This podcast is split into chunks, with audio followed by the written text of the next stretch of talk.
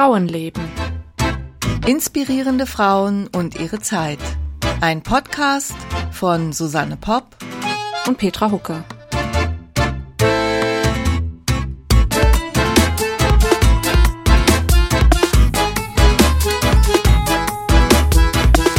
Wir haben nicht gleichzeitig unseren Startschuss gegeben. Machen wir mal nochmal. 3, 2, 1. Es fängt ja gut an. Koordination morgens um 10.23 Uhr noch nicht vorhanden. Ja, wir hatten auch schon so ein bisschen Startschwierigkeiten. Irgendwie wollte, wollte Skype, wollte nicht so richtig. Aber jetzt läuft's alles. Ja, die Petra hat gesagt, ich würde so lustig ruckeln. Wie so ein Charlie Chaplin-Film sieht das aus. Ja, genau. War ich auch schwarz-weiß? Nein, schwarz-weiß leider nicht. ja, gut. Also, guten Morgen. Guten Morgen. Hallo. Was haben wir jetzt? Das ist die zweite Folge 2021, geil, oder? Ja. Ja. Ach, gut. Ähm, sag doch mal was, Petra. Wir haben heute einen, ähm, ich fange einfach an zu reden, statt irgendwie hier noch weiter mit dir zu plaudern. Und zwar geht es darum, dass äh, vor 50 Jahren in der Schweiz das äh, Frauenstimmrecht eingeführt wurde. Vor erst 50 Jahren. Ja, ja, richtig. Ähm, 71, also 19, 1971. Und 1990 im letzten äh, Kanton der Schweiz, das war Appenzell, oh Gott, jetzt Appenzell Innerrhoden oder Außerrhoden. Also jedenfalls die beiden Appenzells haben sich am meisten Zeit gelassen, bis dort auch dann per Gerichtsentscheid letztlich das Frauenstimmrecht eingeführt wurde. Also das kann alle man sich überhaupt nicht vorstellen. Ja, es ist, äh, ist nicht so einfach, sich vorzustellen. Also an alle Schweizerinnen und Schweizer, die uns zuhören, ah, ich hoffe, ich mache jetzt nicht zu viele Fehler. Es ist, äh, ich wohne jetzt seit zehn Jahren in der Schweiz und habe mich natürlich schon auch ähm, mittlerweile auch mit vielen Schweizer Themen befasst. Aber es ist mir vielleicht einfach noch nicht so richtig in die DNA übergegangen. Aber unsere Tochter hat äh, die Schweizer Staatsbürgerschaft beantragt und sie ist auch angenommen worden. Herzlichen Glückwunsch. Ja, es fehlt jetzt nur noch das offizielle Dokument, damit sie wirklich Schweizerin wird und dann auch abstimmen darf. Ähm, weil darum geht's ihr letztlich, ne, wählen zu dürfen. Und behält sie dann aber ihre deutsche Staatsbürgerschaft auch noch? Geht das, oder? Die kann sie behalten, Aha, ja. Also okay. sie kann beide. Ich glaube, sonst hätte sie es auch nicht gemacht. Aber Deine Tochter ist jetzt 23 oder so? 23, genau, genau.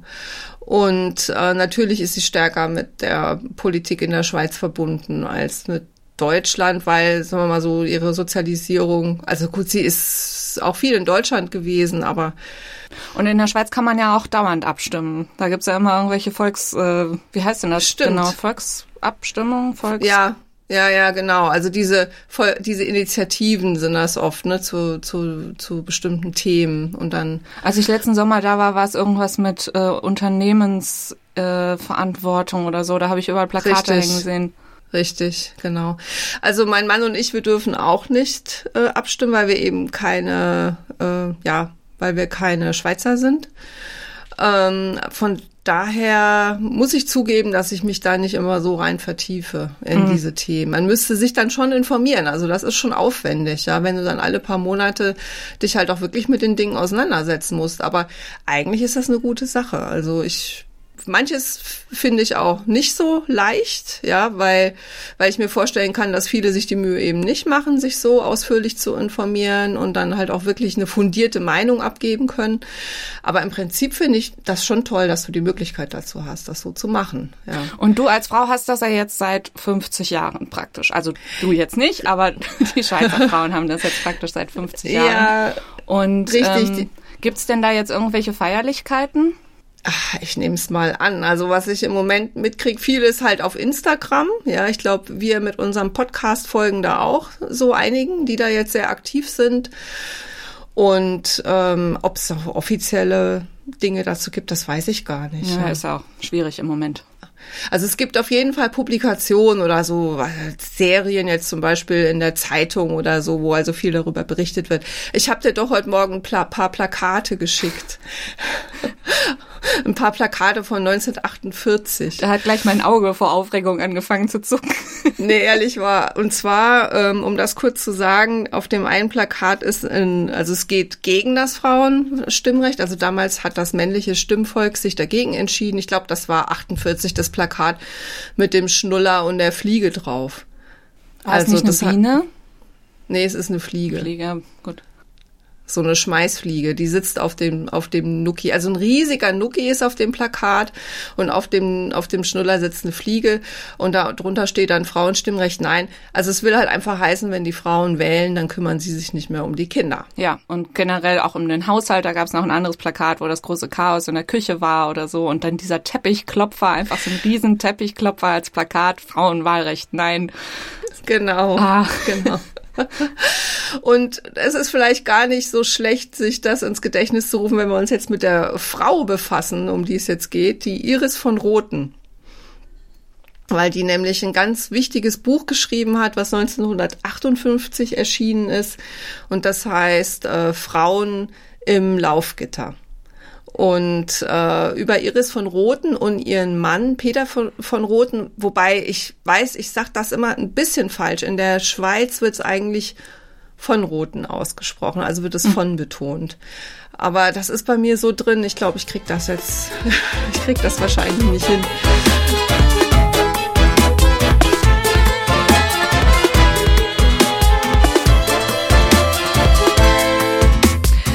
Also Iris von Roten ist eine Schweizer Frauenrechtlerin. Die ist geboren 1917 und ist 1990 gestorben. Also sie lebt äh, nicht mehr. Ja, logisch. 1917 geboren, da wäre sie jetzt ja auch über 100 Jahre alt. Außerdem beschäftigen wir uns ja generell nur mit toten Frauen hier. Ja, kann sich ja auch mal noch eines Tages ändern. Ja. Äh, muss, muss ja nicht unbedingt so bleiben. Ja, vielleicht haben wir da mal zum Beispiel die Frau Merkel oder da fallen einem bestimmt welche ein. Ja, also geborene Iris Meyer. Sie äh, ist aufgewachsen, also ähm, obwohl, ja, ich überlege gerade, ob ich das so ganz komplett äh, chronologisch äh, erzählen soll. Ich sag vielleicht erstmal, wofür sie überhaupt bekannt geworden ist, damit man so ein bisschen weiß, äh, worauf es hinausläuft. Und zwar ähm, äh, hat die Schweiz ein etwas, sagen wir mal, problematisches Verhältnis zum äh, Frauenwahlrecht, also sowohl zum aktiven als auch zum passiven Frauenwahlrecht. Das wurde tatsächlich erst 1971 eingeführt. Also an dieser Stelle kann ich übrigens den Film Die göttliche Ordnung empfehlen, den ich ja, neulich geschaut habe. Da geht es auch um diese Zeit und um das äh, Frauenwahlrecht in der Schweiz.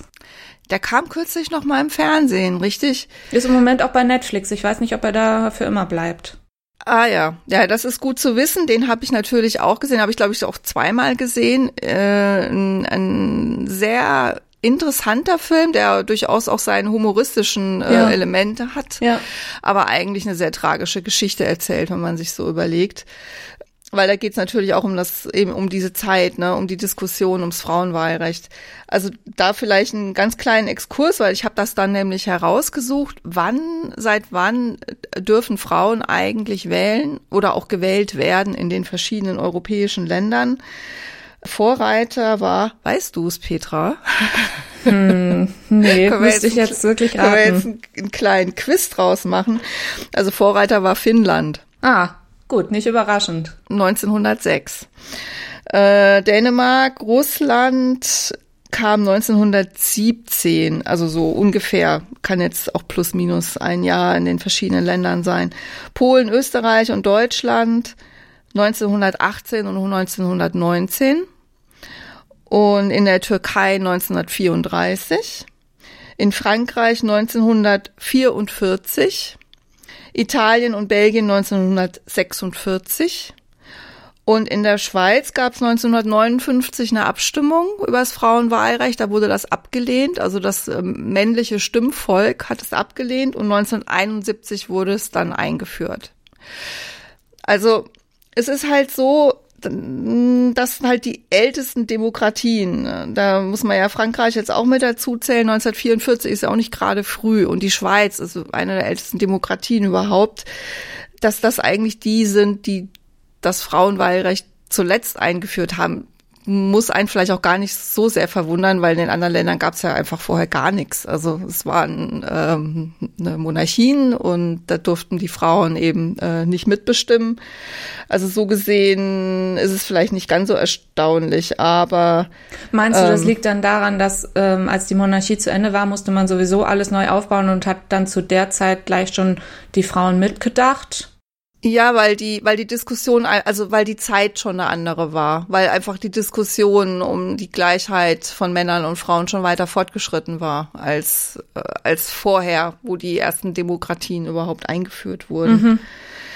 Ähm, also das ist auf jeden Fall eine Erklärung für die Schweiz. Äh, also es ist für mich nicht so einfach gewesen zu verstehen. Ich habe mich da auch mit Schweizern drüber unterhalten, die das tatsächlich auch so ein bisschen verteidigt haben, weil ähm, weil es dann hieß, na ja gut, äh, so nach dem Motto, die Frauen beeinflussen ihre Männer und und die können ja dann für beide gemeinsam abstimmen. Also das ist eigentlich so die Argumentation äh, gewesen die, die ich dann, die ich dann gehört habe. Ne? Also dass es so gewesen sei. Also da ist jetzt niemand dabei gewesen, der gesagt hat, man braucht das nicht. Mhm. Aber so sei es halt früher gewesen. Das mhm. war dann irgendwie so äh, die, die Argumentation. Das ist also der Hintergrund, vor dem Iris von Roten eben auch ihr Buch geschrieben hat. Ähm, das hieß Frauen im Laufmoment. Jetzt bin ich jetzt gerade hier so ein bisschen verwirrt, aber ich glaube, es war Frauen im Laufgitter ist 1958 erschienen und wie gesagt, 1959 gab es eben damals eine Abstimmung, wo das Frauenwahlrecht eben auch schon zur Debatte stand. Und das ist dann aber abgelehnt worden. Also so gesehen hat ihr, ihr, ihr Buch, über das ich dann nachher noch ein bisschen mehr erzählen werde, da hm, nichts dran ändern können. Aber sie war sehr, sehr empört über die Lage der Frauen in der Schweiz. Ähm, jetzt ein, erzähle ich einfach mal von Anfang an so ein bisschen was über ihre Biografie. Also sie ist in einem ja, gut bürgerlichen Haushalt aufgewachsen, hier am Zürichsee in Rapperswil. Wie gesagt, 1917 geboren. Ihr Vater war äh, Geschäftsführer einer Firma für Isolationsstoffe. Die Familie hat vorher auch im Ausland gelebt. Sie hat eine Zeit lang als Kind zum Beispiel in Schweden gelebt. Ähm, der Vater hat verschiedene Anläufe gemacht, äh, Geld zu verdienen, verschiedene Berufe gehabt ähm, und ist dann schließlich zurückgegangen in die Schweiz.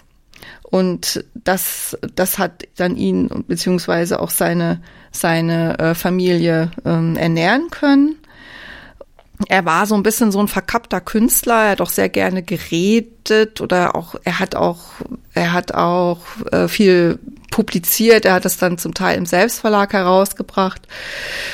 Er war, glaube ich, also wenn ich die Biografie hier so richtig interpretiere, schon auch ziemlich selbstbezogen. Ähm, also so ein, so, ein, so ein Künstlertyp, der eigentlich immer damit gehadert hat, dass er sich nicht so richtig verwirklichen kann. Also sein Brotberuf war nicht das, was ihn wirklich ähm, erfüllt hat. Und ähm, Iris Verhältnis zu ihren Eltern, auch zur Mutter, die wohl eher eine schweigsame Person war, die sich sehr untergeordnet hat, die sehr zurückhaltend war war wohl eher schwierig. Also sie hat sehr viel Tagebuch geführt, sie hat sehr viele Briefe geschrieben. Ihre Eltern kommen darin eigentlich praktisch nicht vor. Also die wirken fast ein bisschen wie abwesend. Ja, also sie, sie, mein, mein Verdacht ist schon so ein bisschen, äh, dass der Vater, der war gleichzeitig, war auf der einen Seite vielleicht sogar, sogar ein bisschen was wie so eine, wie so ein, so ein, so ein Feind an dem sie sich abgearbeitet hat. Äh, auf der anderen Seite war er, glaube ich, aber auch sehr ähnlich. Also ich glaube, die, die, die hatten sehr ähnliche Charaktereigenschaften, die beiden. Also sie, sie und ihr Vater, ja. Also gerade so diese, sagen wir mal, dieses, dieser, dieser Wunsch zu schreiben, zu publizieren, die eigene Meinung kundzutun, das hat sie auf jeden Fall mit ihrem Vater ähm, geteilt. Er hat beispielsweise Traktate zur europäischen und zur schweizerischen Politik verfasst. Er war überzeugter äh, Demokrat, war, war katholisch erzogen, ist dann aber zum Protestantismus konvertiert. Und er hat ähm, Werke im Selbstverlag, wie gesagt, ähm, herausgebracht, von denen er nicht viel verkauft hat, was ihn aber nicht daran gehindert hat, sich selbst also sehr äh, dafür zu loben, also für, für, für, für die Inhalte, ja. Die Mutter war, wie gesagt, nicht besonders präsent. Sie hatte auch Geschwister, aber äh, naja, über die ich habe ge gehört irgendwie, sie hatte mit ihrer Schwester immer noch ein gutes Verhältnis gehabt, aber in der Biografie, die ich gelesen habe, kommen die Geschwister auch fast nicht vor. Also sie kommen wohl auch in ihren Briefen nicht vor. Es ist ähm, diese gesamte Biografie oder Doppelbiografie, die ich gelesen habe, beruht sehr auf dem Schriftverkehr von ihr und ihrem Mann oder ihrem späteren Mann und auf Tagebucheinträgen. Also so gesehen ist es sehr, also ne, keine Sekundärquellen, sind sehr viele Erstquellen sozusagen, die äh, die Aussagen, die ihre, ihr Leben betreffen. Was ich eigentlich ganz spannend finde. Ja, also man kann dann natürlich immer noch interpretieren, wie sie das oder jenes gemeint hat, aber es ist zumindestens von ihr und nicht irgendwas, was irgendjemand anders über sie irgendwie gesagt hat. Ja. Und wo hatte der Biograf das alles her? Ich habe jetzt das Nachwort nicht gelesen. Also er hat die, sehr viel Material wohl zur Verfügung gestellt bekommen. Also er, er hatte praktisch, es gibt wohl ein Archiv und er muss Einblick in dieses Archiv gehabt haben.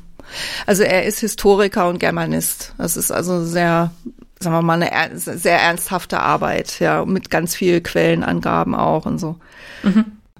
Sie haben eine äh, Tochter, Hortensia von Roten, die wird sicherlich auch noch leben, die ist wahrscheinlich jetzt so um die 60 oder so, schätze ich mal. Da steht jetzt nirgendwo was, ob das hier autorisiert ist oder so, aber ich glaube, es ist so eine seriöse, so ein seriöses Buch. Also der, sie hat sich sehr, sehr ernsthaft damit auseinandergesetzt. Da gibt's wahrscheinlich jetzt nicht viel äh, dran zu kritisieren, ja, sag ich mal.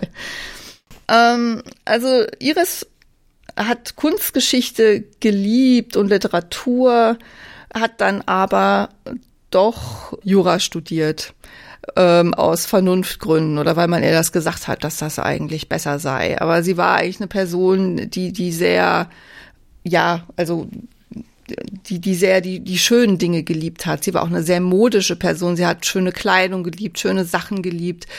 Äh, also Ästhetik war ihr ganz, ganz wichtig. Sie hat in den letzten zwei Jahrzehnten dann auch äh, sich eigentlich äh, komplett der Malerei gewidmet. Sie hat vor allen Dingen viele Blumenbilder gemalt, also sehr dekorativ auch, ja.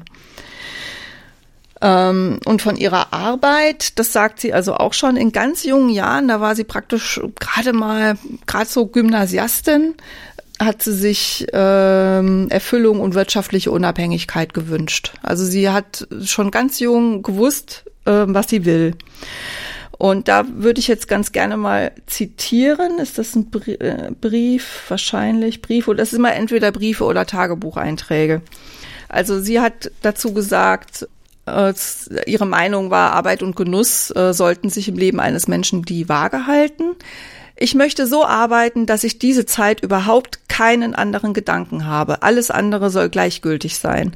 Aber dieser Zustand soll eine kurze Zeit dauern, sagen wir vier Stunden täglich. Und dann möchte ich nichts, nichts mehr zu tun haben. Da meine tägliche Arbeit in konzentriertester Form zielstrebig ist, kann ich fast nicht anders, als mir unter Ferientagen vollständige Losgelöstheit von jeder Zielstrebigkeit, geistig und körperlich, ein Schaukeln in Würde vorzustellen darzustellen. Ich lasse mich so weit wie nur möglich von der Beschaulichkeit tragen. Die schönsten Stunden habe ich erlebt mit stundenlang unter einem Baum im Gras liegen oder mit ziellosem Streifen durch Wälder oder den See entlang. Also das ist insofern wichtig, weil wenn man sie dann besser kennenlernt, äh, verbringt man sie gar nicht so mit dieser Person in Verbindung, die da ziellos irgendwo umherstreift und irgendwo unter irgendwelchen Bäumen liegt. Ja, aber das klingt doch wunderbar. Und sie auch sehr, sehr modern, weil sie, weil sie sagt, sie möchte arbeiten, das, was ihr Vergnügen bereitet, und zwar so viel, dass sie so richtig in diesen Flow kommt, würde man heute sagen. Und dann ist nach vier Stunden vorbei und dann ist sie nur bei sich und äh, genießt das hier und jetzt. Das ist doch genau das, was eigentlich alle Leute empfehlen. So soll man leben. Das ist doch perfekt. Das stimmt, ja. Also mich hat das auch sehr beeindruckt, vor allen Dingen, weil sie das als ganz junges Mädchen für sich erkannt und auch beschlossen hat. Und Iris von Roten war eine Person, die wirklich umsetzen, also die ihre, die ihre Ideale leben wollte. Es war allerdings auch eine lebenslange Zerrissenheit, weil sie ihre Ideale nicht niemals genau so leben konnte, wie sie wollte. Ja, also es hat so beides. Es hat, es kriegt manchmal auch ein bisschen was Verbissenes bei ihr. Aber ich gebe dir ansonsten vollkommen recht. Ja, ich finde auch, dass das eigentlich eine sehr gute Idee ist, das so zu machen. Ähm, also wie gesagt, sie ging zur Schule, höhere Töchterschule in Zürich. So, also sie war, glaube ich, auch irgendwo mal in England in einem Internat. Ach nee, das war glaube ich ihre Tochter. Habe ich, äh, da habe ich jetzt was durcheinander äh, geworfen. Ihre Tochter ging in England ähm, ins Internat und, und und ist da rausgeworfen worden oh. irgendwie. Naja, also äh, sie lernt dann in Bern, also während des Jurastudiums lernt sie ihren späteren Mann kennen, Peter von Roden, der also aus einem Roten, der aus einem ja Waliser ähm, Patriziergeschlecht stammte, also super konservative Familie, genau, also eigentlich genau das Gegenteil von ihr in jeder Hinsicht. Aber die beiden sind voneinander völlig fasziniert. Also sie fühlen sich sehr zueinander hingezogen, zwar von Anfang an und können da auch kaum was dagegen tun. Trotzdem kommt es nochmal zu einem großen Bruch. Also er beschreibt sie als groß, schlank, äh, sinnliche Lippen, extravagant und elegant gekleidet. Also sie muss eine außerordentliche Erscheinung gewesen sein, auch schon als äh, Studentin. Und ähm, er bewundert sie aus der Ferne und als sie dann irgendwann mal ihre Brieftasche äh, liegen lässt und er herausfindet, wem die gehört, hat er halt eine Gelegenheit, ähm, ihr die zu bringen. Und das ist also der Beginn ihrer Freundschaft. Sie unterhalten sich dann über Lyrik, über Kunst, über Politik. Sie hat einfach zu allem eine Meinung. Sie ist kühn, stolz, intelligent, sie ist gebildet, sie verkörpert Moderne und Emanzipation und so ein Mensch hat einfach dieser Peter von Roten noch nie kennengelernt. Ähm, sie redet viel und, und sie scheint auch das nicht drauf ange, anzulegen, dass sie verführt wird.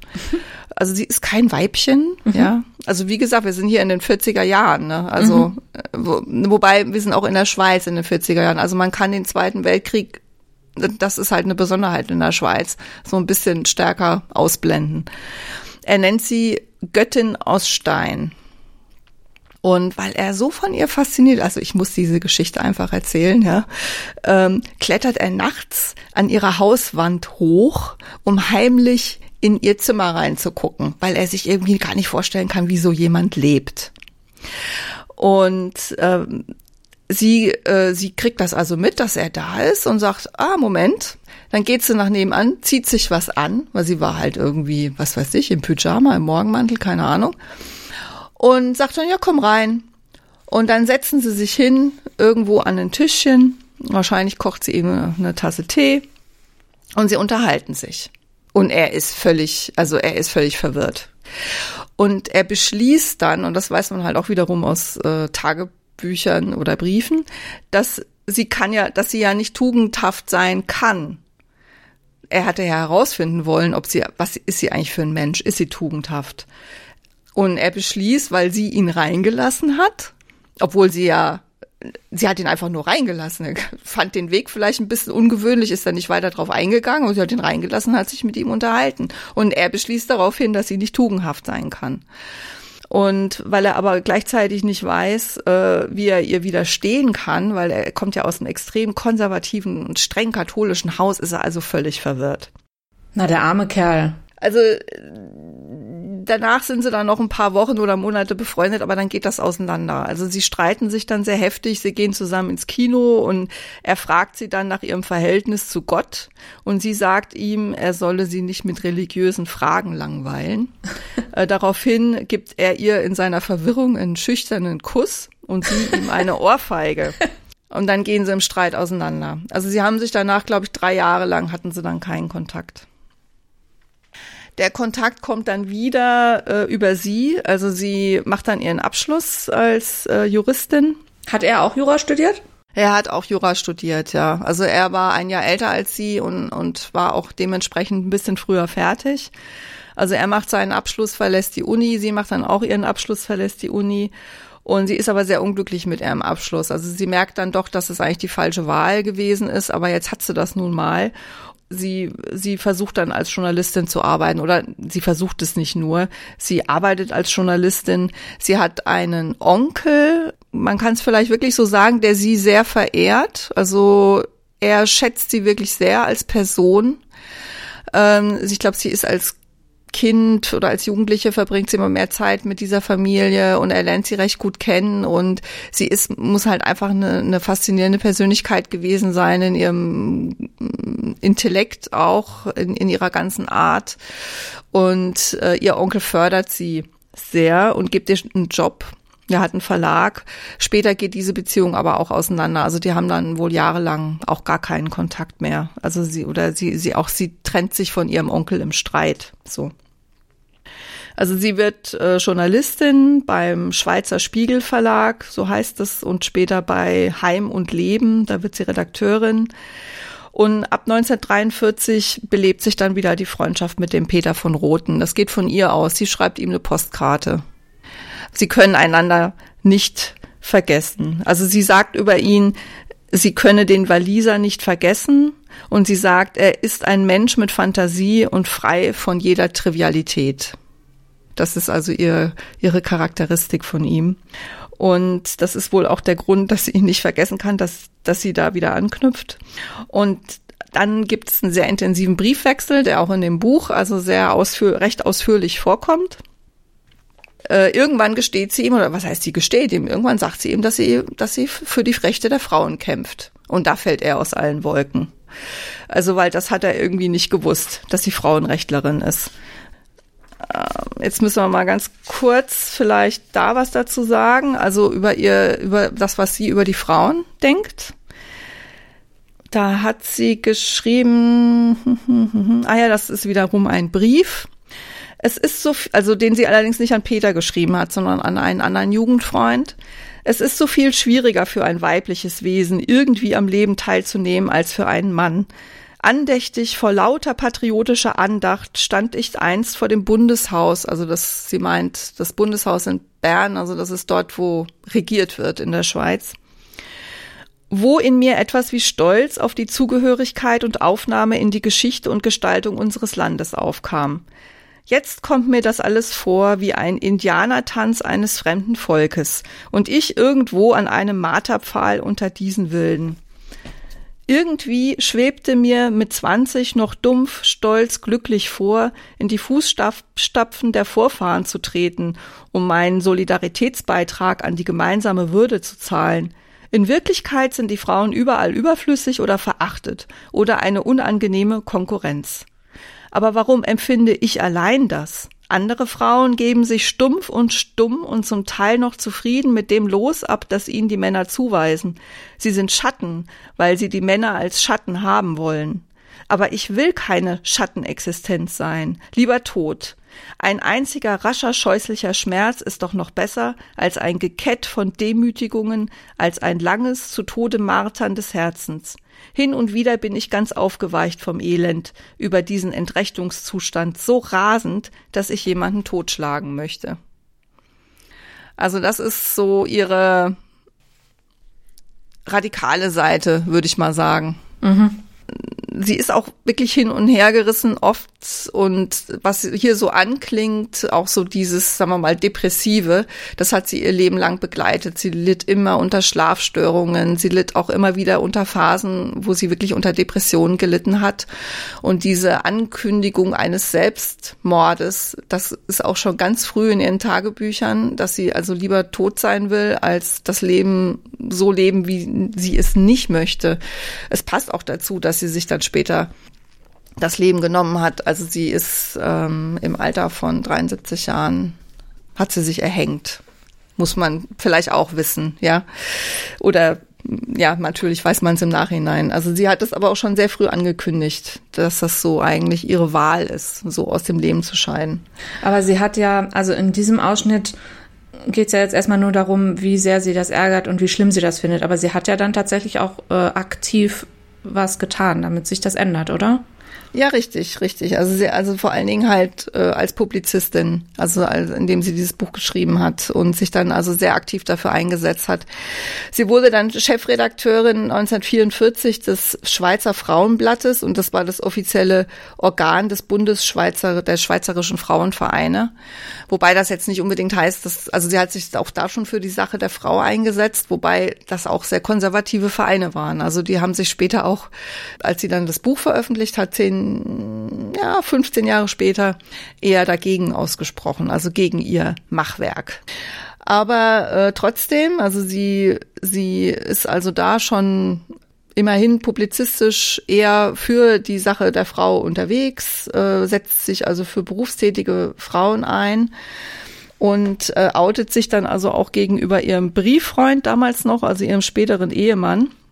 Und jetzt seine Reaktion darauf, also nur damit man ein bisschen ein Gespür dafür bekommt, wie das damals war, ja.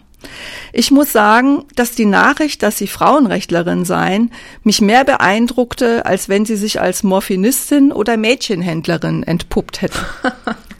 Ich frage mich, ob es wohl möglich sei, dass so etwas Grauenhaftes vorkomme, und mir scheint, alle Tugenden in ihnen seien dadurch in Laster verkehrt. Die Sache scheint mir unfassbar. Ich muss Ihnen, das erfordert die Ehrlichkeit von mir, gestehen, dass ich Sie in meinem tiefsten Innern nun viel weniger ernst nehme. Ich stelle sie mir vor, wie in einer, vor in einer Versammlung alter Jungfern auf dem Rednerpult. Oh, wie wüst, wie wüst. Also das ist ihr späterer Ehemann. Hm. Das war also sein Kommentar dazu. Hm. Das war natürlich nicht ein Briefwechsel. Die haben seitenweise über die Distanz sich darüber auseinandergesetzt und gestritten bis aufs Messer. Das Buch, diese Doppelbiografie heißt ja auch Verliebte Feinde und das mit Recht. Er ist allerdings später, äh, hat er sich sehr für die Sache der Frauen eingesetzt und fürs Frauenwahlrecht. Also sie hat ihn umgestimmt. Sie hat es geschafft. Also er war, das habe ich vorhin schon mal gesagt, also ein äh, hier im Buch wird er genannt spätfeudaler katholisch-konservativer Aristokrat und sie eine weltoffenkritische Journalistin. Und letztlich, nicht zuletzt diese körperliche ähm, Anziehung hat dann dafür gesorgt, dass sie zueinander gefunden haben. Sie waren beide sehr attraktive Menschen und ähm, ja, sie, sie sind anscheinend auch auf dieser Ebene einfach sehr gut, zumindest zeitweise sehr, sehr gut miteinander klargekommen. Er war dann auch nebenberuflich für die Zeitung gearbeitet. 1946 haben sie dann geheiratet, haben in Wallis gewohnt, wo sie also nicht sehr gut ankam im konservativen Wallis. Also sie war viel zu, viel zu progressiv. Wo in der Schweiz ist das? Ah, mitten in den Bergen. Okay. Wallis so. Schweiz, also Skigebiet, berühmtes unter anderem. Und dann ähm, hat sie sich äh, dafür stark gemacht, dass sie eine offene Beziehung leben. Die Ehe hat dann zwischendurch auch ziemlich gekriselt wieder und äh, sie ist nach England gegangen. Beide haben Affären gehabt, aber weil sie sich ja auf eine offene Beziehung geeinigt haben, haben sie auch offen darüber, darüber geredet. Ähm, das hat wohl trotzdem nicht immer so richtig gut funktioniert, ne? sich also gegenseitig von den Liebschaften äh, zu berichten. Sie ist dann in die USA gegangen und hat dort Soziologie studiert. Und äh, in dieser Zeit hat sie auch schon angefangen, an ihrem späteren, äh, an ihrer späteren Publikation Frauen im Laufgitter zu schreiben. Äh, sie wollte aber das Ganze auch wirklich ordentliche Füße stellen. Also sie war sehr analytisch auch in ihrer Arbeit. Sie, sie war, sie hat das nicht irgendwie den Zufall äh, überlassen, sondern sie hat, sie hat versucht, die Lage der Frauen wirklich gründlich zu durchdringen und zu analysieren. Ähm, ihr Mann wurde, hat in der Zeit eine, neben seiner ähm, Arbeit als Jurist äh, eine Karriere in der Politik gemacht. Er wurde ähm, später Nationalrat, also das heißt, er war dann im Parlament, im Schweizer Parlament und hat sich dann auch wirklich sein Leben lang für die Fra Sache der Frauen eingesetzt und stark gemacht, ähm, was ihm nicht viele Freunde gemacht hat.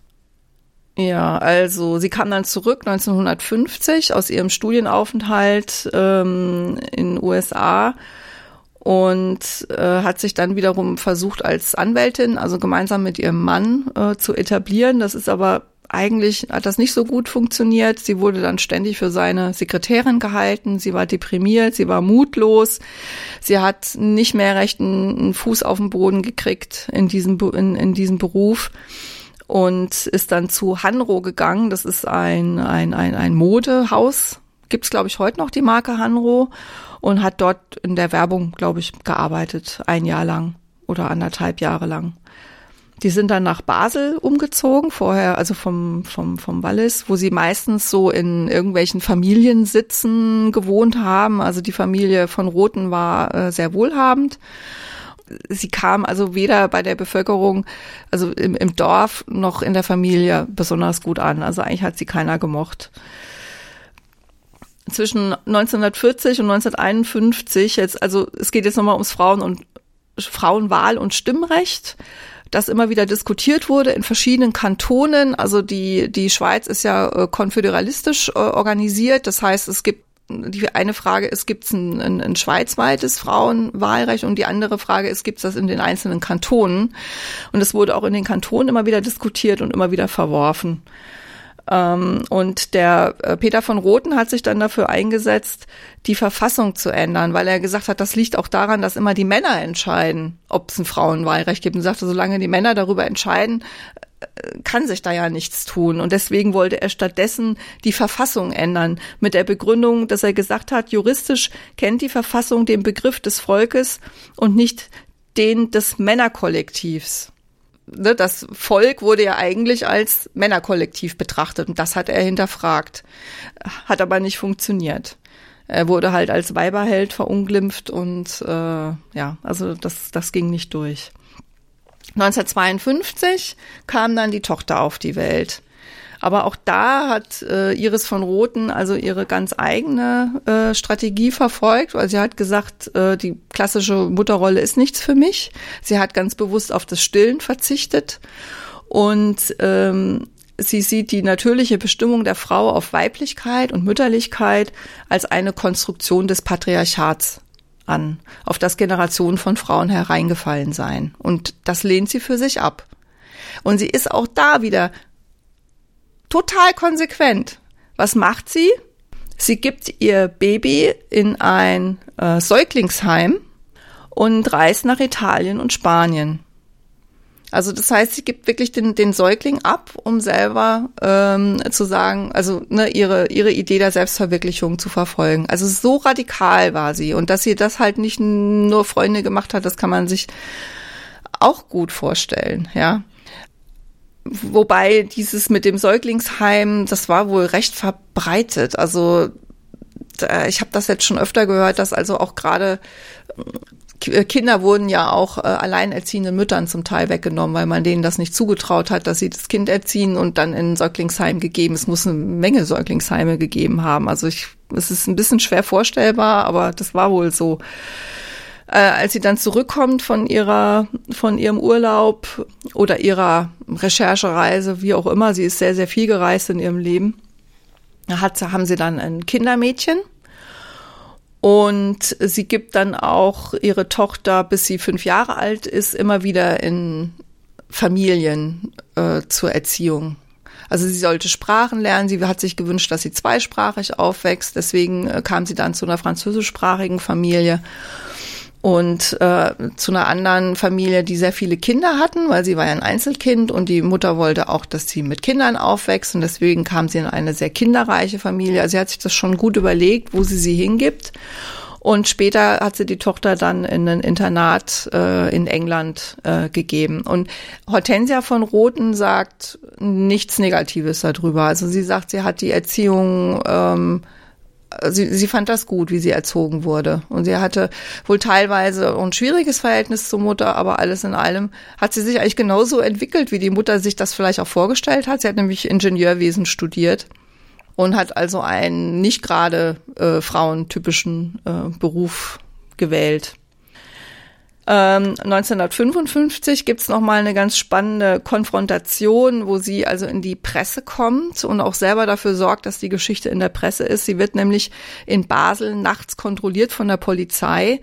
Sie war, äh, hat unter Schlaflosigkeit gelitten und äh, wollte nachts eine Freundin besuchen. Das war eigentlich ihr Grund, ja, warum sie da nachts durch die Straßen gelaufen ist. Sie war mit dieser Freundin nachts um drei verabredet. Und die Polizei hat sie kontrolliert und wollte dann wissen, wo sie hingeht. Und dann hat sie das denen nicht gesagt. Also sie hat noch ihre Personalien gesagt und so, aber sie hat ihnen halt nicht gesagt, es geht sie nichts an, hat sie gesagt, wo ich hingehe. Und daraufhin wurde sie mit auf die Wache genommen. Und das empfand sie halt als ganz große, himmelschreiende äh, Ungerechtigkeit äh, sie hat dann da eben auch einen Zeitungsartikel drüber geschrieben und so.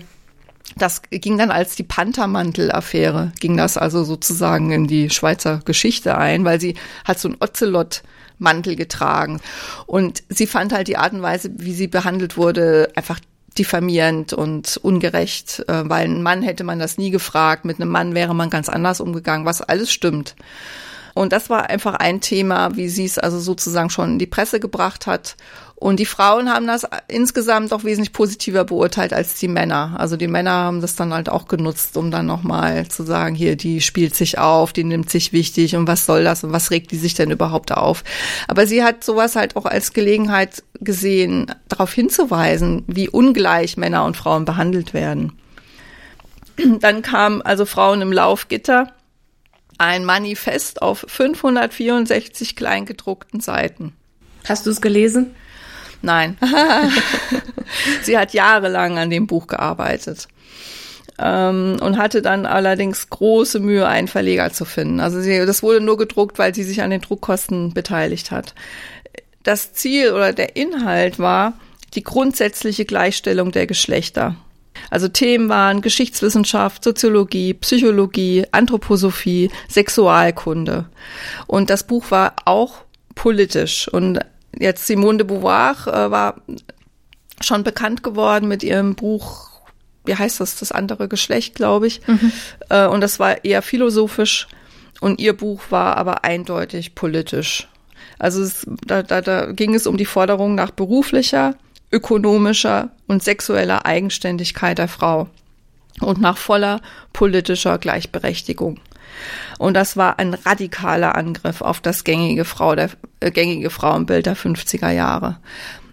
Nicht nur in der Schweiz, muss man sagen. Ja, also wenn man sich das nochmal so, ne, wenn man so Bilder im Kopf hat, vielleicht auch aus irgendwelcher Werbung oder so aus den 50er Jahren, was war das für ein Frauenbild? Von sexueller Eigenständigkeit kann da also nicht die Rede sein. In Deutschland durfte beispielsweise bis 1957 der Ehemann noch die Arbeitsstelle seiner Frau kündigen, wenn ihm das nicht gepasst hat. Der Ehemann galt als der alleinige Vermögensverwalter in der Ehe. Er hatte auch zum Beispiel väterliche Vorrechte in der Kindererziehung und die wurden erst 1979 komplett beseitigt. Und bis 1956 gab es zum Beispiel in Baden-Württemberg noch das sogenannte Lehrerinnenzölibat.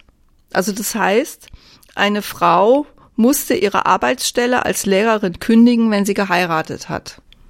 Mit dem, mit der Begründung, dass sie sich äh, nicht mehr ausreichend um die Schulkinder kümmern würde, oder? E ehrlich gesagt, ich habe ich hab da mir nicht die Mühe gemacht, nach einer Begründung zu suchen. Naja, das ist so schwachsinnig. also ich meine, natürlich ist das jetzt ein Buch, was in der Schweiz erschienen ist und was sich auf die Situation der Schweizer Frauen bezieht und wo es ums Schweizer Wahlrecht geht. Und das Wahlrecht gab es in Deutschland schon. Das heißt aber nicht, dass man in Deutschland irgendwie ein viel anderes Frauenbild gehabt hat. Also sie fordert einfach ähm, dass die gleichen Rahmenbedingungen für Männer und Frauen. Und sie ist der Meinung, dass Ehefrau, Hausfrau und Muttersein nicht die ganze Individualität der Frau umfasst. Und das ist, sollte eigentlich eine Binsenweisheit sein, aber das war es damals nicht. Mhm. Also es ist ein offene, eine, eine offene Kampfansage auf das äh, ähm, Geschlechterbild der, ähm, dieser Nachkriegszeit. Warte mal, habe ich hier ein, ähm, ein, Detail dazu? Also hier, ein, also aus dem Vorwort. Die Antworten auf die Fragen des weiblichen Lebens geben zum überwiegenden Teil Männer, wobei sie gerne einen Ton anschlagen, als hätten sie Geißhirten Wunderkuren anzupreisen oder aber Esel auf den rechten Pfad zu zerren. Diese Antworten werden hier beanstandet. Ich halte es für nötig, dem Missfallen Ausdruck zu geben. Es gibt, abgesehen von Ausnahmefällen, die in allen Jahrhunderten vorkamen, was gerne vergessen wird, grundsätzlich nach wie vor nur drei Arten Frauenleben. Dasjenige der ausgenutzten Arbeitsbiene, jenes der Magd eines Ernährers und seiner Nachkommen und das Dasein einer amüsierten oder gelangweilten Luxusgattin. Und man merkt vielleicht auch so ein bisschen einfach an ihrem Stil, das hat man vielleicht auch vorher schon gemerkt, ja, wie pointiert sie war Ja. und, und wie sie auf Zuspitzung aus war. Ja. Und sie war überhaupt nicht diplomatisch, also in keinster Weise. Und vielleicht ist das halt auch ein Grund dafür, dass sie, ich kann es auch ein bisschen verstehen, muss ich sagen, weil ihr kam das vor wie so eine ganz große Wahrheit, ja, und, und, und sie hat das einfach nicht verstanden, wieso das keiner kapiert. Und auch nicht die Frauen, oder erst recht nicht die Frauen. Sie hat, es ging einfach nicht in ihren Kopf. Und in dieser Haltung hat sie eben auch argumentiert und so hat sie auch ihre Worte gewählt und ist nur leider nicht so richtig aufgegangen. Also ähm, Frauen im Laufgitter ist erschienen, wurde auch äh, gelesen. Die die Auflage von 3000 Stück oder so, die da, die sie mit eigener Hilfe hat drucken lassen, wurde sehr schnell verkauft und letztlich wurde das Buch alles in allem eher abgelehnt und und zwar auch von den Frauen.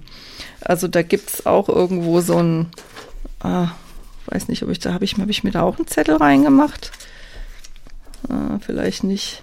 Also da dieser gerade dieser Bund der Schweizer Frauenvereine hat es dann also unter anderem auch abgelehnt ähm, Als zu radikal. als zu radikal. Also insbesondere diese sexuelle ähm, äh, Offenheit. Ne? Also sie dass sie gesagt hat, jeder soll doch glücklich werden nach seiner Fasson und die Monogamie hat sich überholt, so ungefähr. ne? Sie hat sich ja nicht gegen die Ehe ausgesprochen, aber sie hat sich gegen die, dagegen ausgesprochen, dass man sein Leben lang dem einen und demselben treu sein muss. Also das ging viel zu weit. Das, das, das, das konnte man absolut äh, nicht akzeptieren, ja. Also der, dieser Bund der Frauenvereine, der hat dann also quasi wie so eine Anzeige ähm, veröffentlicht und hat sich also äh, explizit distanziert, weil sie hat diesen, sie hat den auch irgendwie im Vorwort oder im Nachwort irgendwie erwähnt oder hat sich bei denen bedankt oder irgendwie sowas und die wollten also damit aber nicht in Verbindung gebracht werden, ja. Die haben dann gesagt, die in diesem Werk vertretenen Ansichten stehen in krassem Widerspruch zu den ethischen Zielen der schweizerischen Frauenorganisationen. Und äh, das, sie fügen noch hinzu, dass diese Distanzerklärung längst äh, fällig war. Und war ihr das dann wichtig oder war ihr das egal? Der Schuss ist nach hinten losgegangen. Nee, egal war es ihr nicht. Die Folge war eigentlich, dass sie sich zurückgezogen hat. Sie hat die Opferrolle nicht so richtig angenommen, also sie ist dann nicht irgendwie dann noch in einen großen Kampf gegangen. Sie hat sich einfach zurückgezogen. Also sie ist ähm, auch in der in der Basler Fasnacht zum Beispiel ist das noch thematisiert worden. Und äh, also man hat sich einfach über sie lustig gemacht. Und sie ist dann hat sich dann nicht mehr öffentlich geäußert dazu. Sie hatte noch einen äh, öffentlichen Auftritt, da hat sie diskutiert mit der Esther Villars. Die hat damals das Buch veröffentlicht. Ach, wie hieß denn das jetzt noch gleich? Okay, das, das müssen wir dann irgendwie noch einfügen und vielleicht noch unten ergänzen. Äh, da kann man das auch verlinken. Da sieht man sie im Gespräch. Ich habe mir nur den Anfang angeguckt, weil man sieht sie da in der Diskussion und man sieht einfach, wie empört sie ist. Und, und ich fand es fast schwer zu ertragen, ihre Empörung, weil die, die Frau, mit der sie diskutiert, und die sitzt da so ruhig und lässt das alles so an sich abperlen. Und ihre Empörung, die ich so gut nachvollziehen kann, die verpufft so. Also das, das ist, fand ich gar nicht, gar nicht so schön zu sehen. Aber dieses Video gibt's, das können wir dann auch verlinken.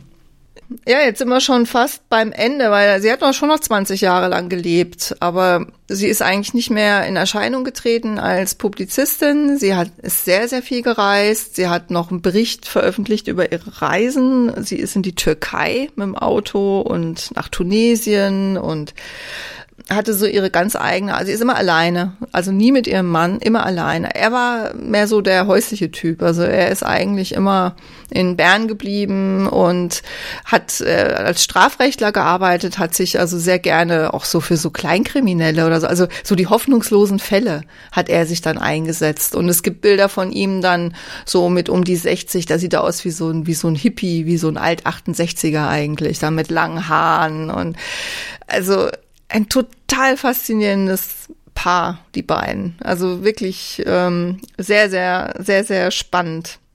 Aber es ist so schade, dass sie so sich so dafür einsetzt und so dafür brennt und dann nach dieser einen Veröffentlichung, wo es eigentlich erst richtig hätte losgehen sollen, dass sie sich dann so zurückzieht? es war anscheinend noch die falsche Zeit, ja. Also es, es gibt auch irgendwelche Zeitungsartikel, so ich habe nur die Headlines gelesen. Also sie, die Frau, die zu früh dran war, so ungefähr. Also dieses Buch, das hätte fast eher in, in die 80er oder vielleicht sogar in die 90er Jahre gepasst wahrscheinlich, so mit, mit den Ansätzen, also mit dieser, vor allen Dingen auch mit, mit dieser, mit diesem ganzheitlichen Ansatz, ja, also gerade auch was die sexuelle Freiheit der Frauen betrifft. Und das Buch äh, äh, wurde 1991 neu aufgelegt und ist dann anscheinend nochmal richtig erfolgreich gewesen. Also da hat sie dann posthum also sie ist 1990 gestorben und 91 wurde ihr Buch nochmal aufgelegt. Also sie hat posthum dann doch noch, noch mal so eine Würdigung erfahren. Und ich denke auch die Doppelbiografie vom Mai, von dem Herrn Meichtri, das ist auch verfilmt worden als so eine äh, Dokumentation, so eine Mischung aus Spielfilm und Dokumentation. Das trägt sicherlich auch nochmal dazu bei, dass so jemand nicht vergessen wird und nicht zuletzt auch unser Podcast hier. Also ich finde sie eine sehr inspirierende Person, äh, wo man sich doch das eine oder andere vielleicht auch einfach so ein bisschen abgucken kann oder zu Herzen nehmen kann, ja. Wenn, auch wenn das ganz bestimmt nicht jedermanns Sache ist, so zu leben, also in diese Ausschließlichkeit ähm, und das so zu machen, wie sie das gemacht hat. Aber sie war sehr auf jeden Fall sehr mutig und ähm, hat ihre Ideale für sich selbst, so gut sie es irgendwie geschafft hat, äh, umgesetzt. Ja. Ja, dann, ähm, also das hatte ich ja vorhin schon mal kurz erwähnt, äh, dass sie, dass sie am Ende sich tatsächlich das Leben genommen hat. Ihr Mann hat sie gefunden. Er schreibt in seinem Tagebuch, als ich um 12 Uhr in die Wohnung zurückkehrte, begriff ich sofort, was geschehen war aber erstaunlicherweise hat die schwebende Gestalt kein Grauen in mir geweckt, sondern Bewunderung und große Dankbarkeit dafür, dass Iris die Selbsttötung, die sie wollte und plante, so gut gelungen ist. Der Strick im Haus erspart Arzt und Apotheker, hatte sie oft den Tell parodiert, als ihr die Ärzte Schmerzlinderung verweigerten. Also sie war auch krank, oder? Ja, sie hatte, sie hatte ähm, diverse Probleme. Sie hat ihr Leben lang auch irgendwie Schlafmittel genommen. Sie hatte dann große Probleme mit den Augen. Äh, die Augen haben ihr gebrannt. Äh, das muss irgendwie sehr schmerzhaft gewesen sein, sehr unangenehm gewesen sein, abgesehen davon, dass sie auch viel schlechter gesehen hat und dass obwohl eigentlich Malen ihre große Leidenschaft war. Und äh, sie wollte einfach wohl nicht mehr. Nee, es war irgendwie alles zu viel. Der Strick im Haus, das ist ja diese Extreme, das ist wirklich, also ich kann das Buch nur empfehlen. Es ist total interessant zu lesen. Ja. Ja. So, oh. soweit zu Iris von Roten. Ich hätte eigentlich noch viel mehr Zitate gehabt, die habe ich jetzt alle weggelassen.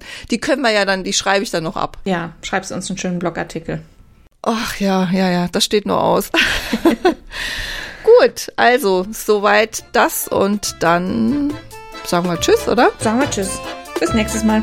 Bis zum nächsten Mal. Tschüss. Tschüss.